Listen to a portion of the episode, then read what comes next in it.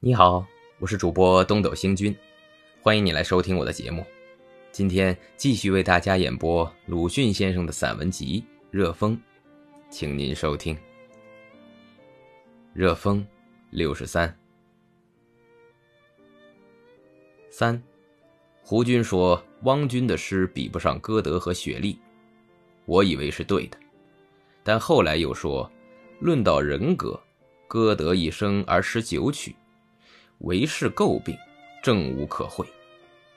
然而歌德所以垂世不朽者，乃五十岁以后忏悔的歌德，我们也知道吗？这可奇特了。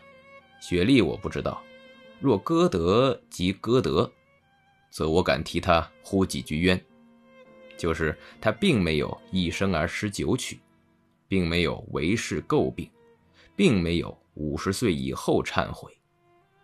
而且，对于胡军所说的“自耳时之丰盛，歌德、雪莉之真人格虽不为国人所知，无史者流，更妄相援引，可悲亦复可笑”，这一段话，也要请收回一些去。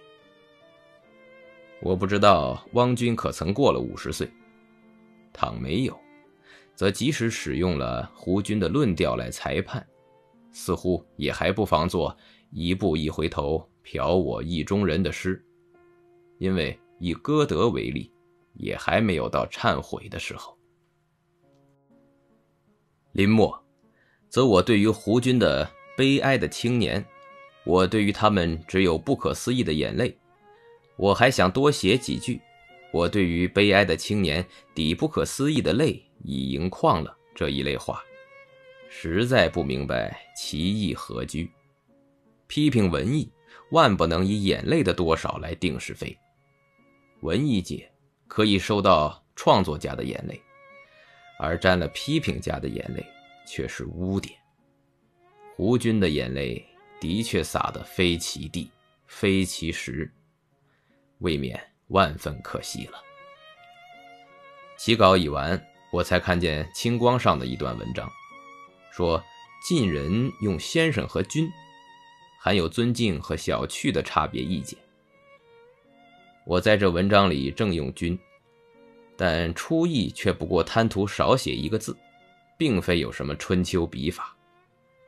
现在声明于此，却反而多写了许多字了。北京大学的反对讲义收费风潮，芒硝火焰似的起来。又芒硝火焰似的消灭了，其间就是开除了一个学生冯醒三。这事很奇特，一回风潮的起灭，竟只关于一个人。倘使诚然如此，则一个人的魄力何其太大，而许多人的魄力又何其太无呢？现在讲义费已经取消，学生是得胜了。然而，并没有听得有谁为那做了这次的牺牲者祝福。极小见大，我于是竟悟出一件长久不解的事来，就是《三辈子花园》里面有谋刺梁温和袁世凯而死的四烈士坟，其中有三块墓碑，何以直到民国十一年还没有人去刻一个字？凡有牺牲在祭坛前立血之后，所留给大家的，实在只有散坐这一件事了。好了，今天就为您播送到这里了。如果您喜欢我的节目，可以为我点个赞，或者转发给您的朋友。感谢您的收听和支持，我们下期再会。